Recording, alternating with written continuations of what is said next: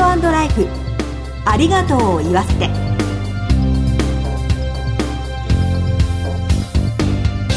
こんにちは。番組パーソナリティの栗林さみです。前回に引き続きコメンテーターは全日本総裁業協同組合連合会幹事の福島勝太郎さんです。よろしくお願いします。福島です。よろしくお願いします。前回は書道家の武田総雲さんから3歳から書家であるお母様武田宗陽さんに師事して書の道を歩んでいらしたお話を伺いました。今は日常的にパソコンや携帯電話での入力に頼りがちになってしまうんですけれども武田さんのお話からは書くことの楽しさが伝わってきましたね。はい。手書きの大切さをやはりこれから見直していけることがいいと思います。福島さんは、はい、手書きにこだわっていらっしゃるんですよね。はい。書の美しさはやはり手書きでないと出ないと思いますのでこれからも手書きを皆さんと共に広めていけたらいいと思います。では今回も引き続き武田さんをゲストにお迎えして大切な方との絆出会いなどについてお話しいただく予定です。早速この後ご登場いただきます。どうぞお楽しみに。ハートライフありがとうを言わせて。この番組は安心と信頼のお葬式全総連。全日本総裁業協同組合連合会の提供でお送りします。改めまして番組パーソナリティの栗林さみです。全総連の福島勝太郎です。それでは早速ゲストをご紹介しましょう。前回に引き続き書道家の武田総雲さんです。どうぞよろしくお願いします。よろしくお願いします。武田さんには2週にわたってゲストとしてご登場いただいております。2回目の今日は書道を通じて伝えたいことについて伺ってまいります。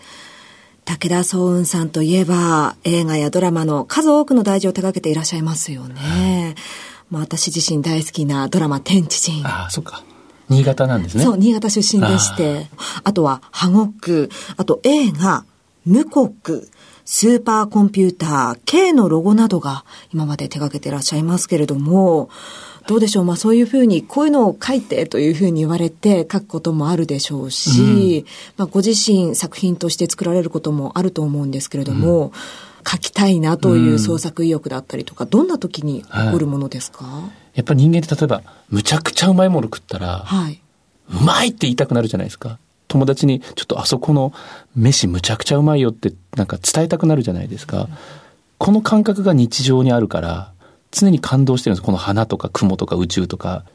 すると人間で伝えたくなるんですよね。だからそれが多分今仕事としてたまたま伝えたいと思った時に伝えてくれるこういうラジオの人とか、形にしてくれる人が現れて、それが例えば映画で表現してくれたり、ドラマで表現してくれたり、共鳴してなんかそれとご縁ができて、まあそれがたまたま書になってるって感覚ですね。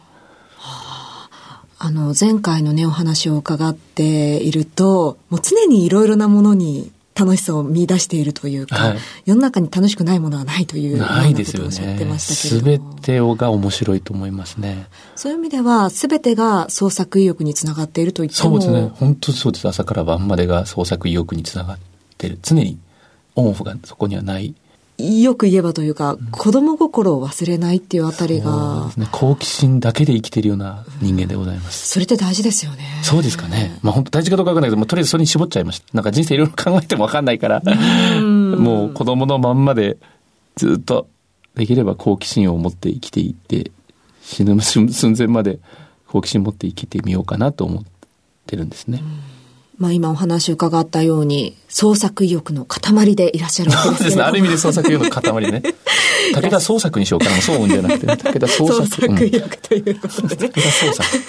なんですが、うん、思いついた時に、例えば、まあ芸人さんだったら、うん、まあネタ帳ってよく言われるように、うん、こう、まあノートのようなものを用意したりするわけですけれども、はい、字を書くときっていうのは、うん、こうすぐに書けるように何か道具を持ち歩いていらっしゃるのか、それとももうそのイメージを取っておいて、どこか決まったところでいつも書くのか。何も決めてないですね。まあ、筆ペンとかソードセット持ってはいるんですけど、はい、なんていうんですか、一期一会とかご縁という言葉でしか言いようがないんですけど、ちゃんと、まあ、神様みたいな人がいて、はい、書くべき時に筆が目の前にあるんですよ、こう。剣のように。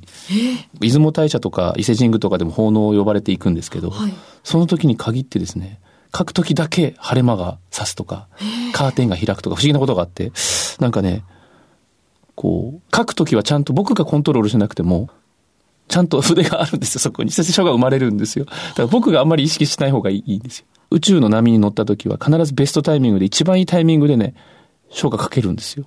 書かしてもらえるんですよ。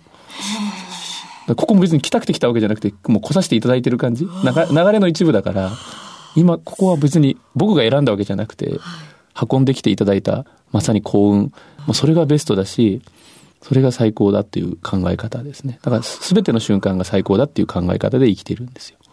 そうすると、まあ、タイミングっていうのは自然と巡ってくるものなんですかね。そうですね。僕はベストタイミングだらけですね。だから武田ベストタイミングが違うな。もう全然違うな。名前が変わって変わってきたな。変わっていってそうでいいです、やっぱり。まあ、どうでしょう。あの、例えば、まあ、ショーをずっとやってらっしゃると、いろいろな出会いもあるかなっていうふうに思うんですけれども、うん、印象的な出会いとかってありましたか？ありますね。今ですね。今 この3人と、この無壺にいらっしゃる、このラジオ日経のスタッフとね、全それの皆さんですよ。これが全てですよ。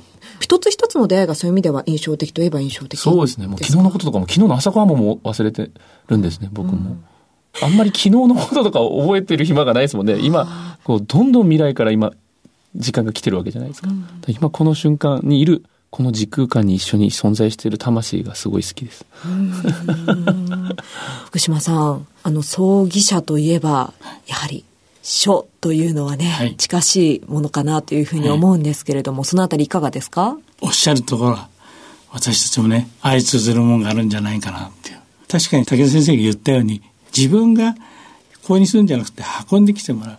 それ私たちもね、仕事いただいてる分だから、それをね、どんどんいただいた字がどんどん来たのそれを書いてそれを皆さんに見ていただくっていうか手書きを大事にされてるんですよね、はい、福島さん。はい。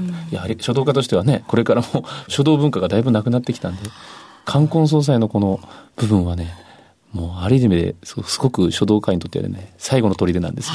ぜひ手書きをお願いいたします。印刷の字は、あの、綺麗には見えるんですよ。でも字として生きてないでしょ。そうですね。うん、書道の字は生きてるから、ね。私もずっとまあ四十数年その字で苦労してきたけど素晴らしい字に会えたらねもう何もいらないっていう感じそんな感じですよもしかしたら葬儀社のこのご縁と書道家のご縁はこの手書きの文字でつながったかもしれませんね今回はね。そうかもしれないですね、うん、書というのは人との縁をつなぎ、そして、まあ、書というのは、やはりその人自身というのがね、現れるものなのかなっていうふうに思うんですけれども、ちなみになんですが、武田家の書とは、字とは、特徴とはって言われると、どういうふうなものがありますか？そうですね。まあ、やっぱ熊本なんで豚骨ラーメンっぽいですよね。醤油ラーメンではないですね。やっぱり豚骨っぽい。ちょっとよくわからない あの、濃い、濃い、ドロッとしたものが。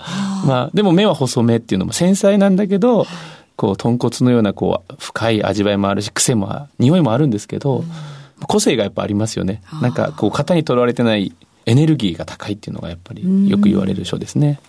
エネルギーが高い、なんか元気になりましたとか、なんか病気が治りましたとか、いろんなお手紙をいろんな国の人からもらうんですけど、そういうふうに言ってもらえるので、まあ僕はやっぱりじゃあ、各僕が、武田家がね、元気で、エネルギッシュでいることが大事なのかなと思ってますけど。はい、エネルギッシュといえば、本当にソウンさんは例えば音楽とコラボレーションしたりとか、うん、あの、ショーを通じていろいろな取り組みされてますよね。そうですね。まあ、生きてることがコラボみたいなもんですから、んなんか毎日がコラボ。また武田コラボみたいになってきたな。名前が。また名前がね。えー、でもコラボ、ま、もう全部がコラボですから、あんまり僕はそこは誰とコラボしたいと思ったこともないし。私、すごくここでなんでしょうね無茶なことを言うようなんですけれどもちょっと思いついたのがもともと宇宙に興味があるというふうにおっしゃったじゃないですか宇宙と書のコラボとかいんですか、ね、あもうもう最高じゃないですか。もう宇宙で書く無重力で書いたらまず墨がどうなるかがまず たまに多分玉になるんでしょうね。黒い玉になってね。紙が吸収するのかなとかね。宇宙用の紙とかあんのかなとか。まあそういう意味では絶対やりたいですね。無重力でもね。そんな武田総雲さんの個展がね、はい。はい、あるということで、そのお話をしたいと思いますが、進化ということで、はい、深く変化するの。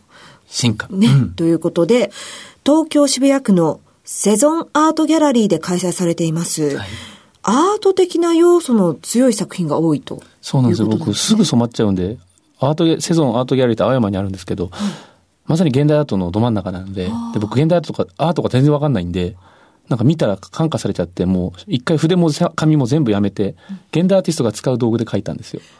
もうペン自然派塗料で描いたり、キャンバスに描いたり、もう色、色で上から垂らしたりとか振り回したりとかして、もう全然書道家じゃないことやってみたらどうなるんだろうと思ったら、やっぱりでも武田総雲っぽくなったんですけど、すごい今までに僕にの未体験像に入っていきましたね。あの、アーティストっていう人たちの気持ちがちょっと分かった気がします。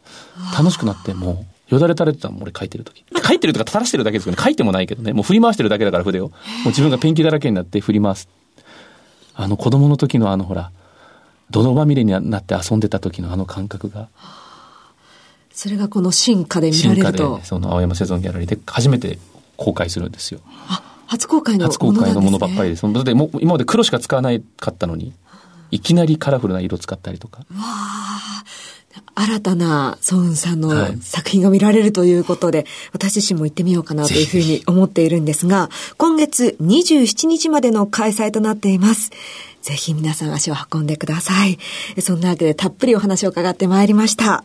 2週にわたってゲストは武田総雲さんでした。お忙しいところありがとうございました。楽しかったです。ありがとうございました。全日本総裁業協同組合連合会全総連は命の尊厳ご遺族の悲しみ一人一人に寄り添ったサービスを何よりも大切に考えご遺族の心を形にする地域密着の葬儀者が集まる全国ネットワークです。全総連加盟店ではお葬式の専門家である葬儀事前相談員総裁ディレクターが皆様からのご相談をお受けしております。お葬式のご依頼は安心と信頼の全総連加盟店まで。詳しくは全総連ホームページをご覧ください。すべては個人ご遺族のために全総連。全総連。